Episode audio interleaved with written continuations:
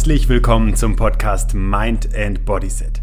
In diesem Podcast findest du wichtige Bausteine, die dich deinem persönlichen Erfolg näher bringen. Mit spannenden Impulsen zu den Themen Gesundheit, Bewegung und Mentales kannst du unmittelbar Einfluss auf deine Lebensqualität nehmen. Mein Name ist Ben Bark und ich freue mich, dass du dabei bist.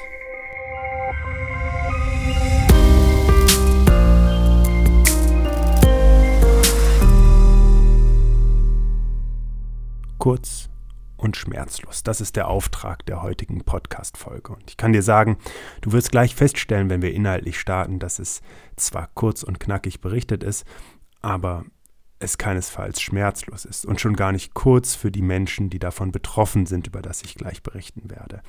Und vor allen Dingen wird dir diese Folge einmal wieder zeigen, wo Wirtschaft eben auch Wissenschaft dominiert oder anders gesagt, wo Wirtschaft und Geld regiert und lenkt.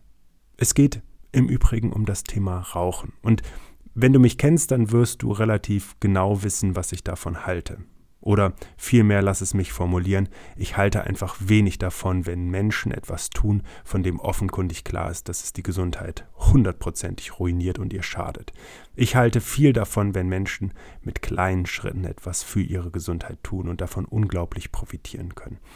Aber Lass uns einfach einsteigen und nochmal die Einladung, hör dir die Podcast-Folge an.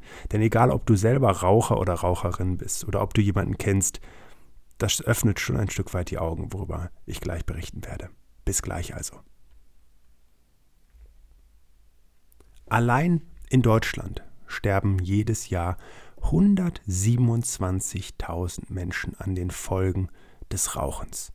Das ist mehr als jeder achte Todesfall und in der aktuellen Zeit, und dieser Vergleich ist daher auch gerechtfertigt, immerhin siebenmal mehr als durch die Pandemie.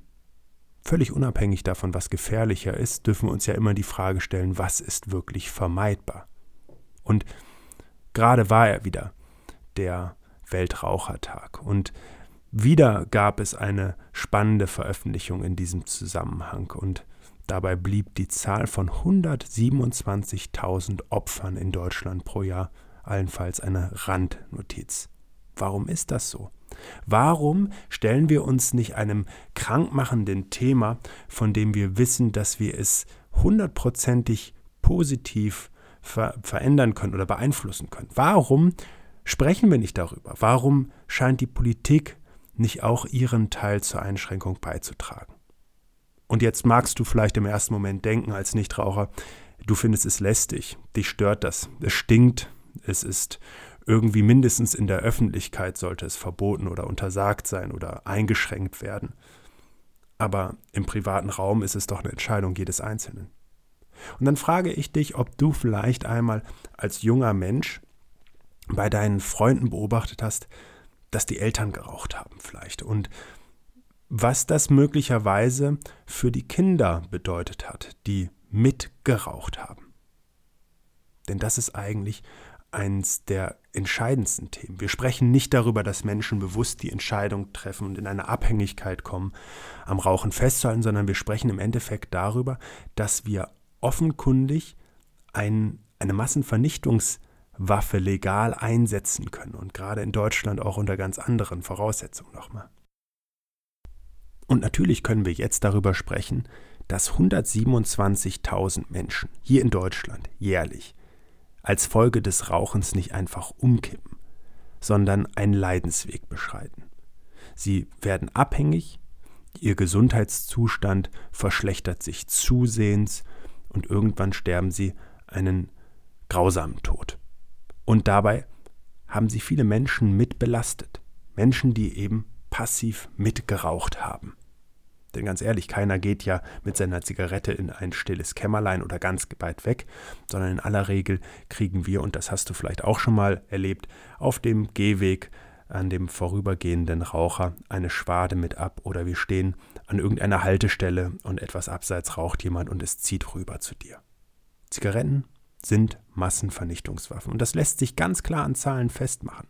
Alle vier Sekunden stirbt rechnerisch ein Mensch auf dieser Welt an den Folgen des Tabakkonsums. Das schaffen weder Alkohol noch Straßenverkehr. Und das darf man ganz deutlich sagen. Nicht alle Opfer hatten eine freie Wahl, also waren selber die, die nikotinsüchtig waren und Tabak konsumiert haben. 1,2 Millionen Tabaktote sind pro Jahr laut der Weltgesundheitsorganisation Passivraucher. Sie sterben einfach nur, weil sie die Abgase der Rauchenden mitbekommen haben. Und das ist ehrlich gesagt ein Skandal. Insbesondere deswegen, weil wir politisch gesehen zu wenig machen, um das Rauchen unattraktiver zu machen.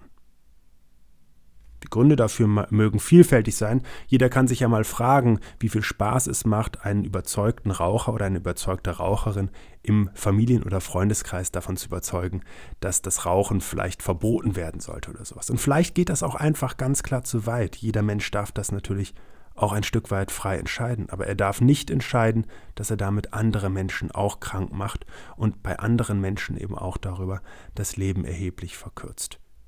Ich meine, wir diskutieren über Steuern für Zucker oder ähnliches. Wir schränken auch Alkoholkonsum ein. Also dürfen wir ganz klar auch darüber nachdenken, ob es nicht eine deutlich stärkere Tabakkontrolle in Deutschland geben dürfte.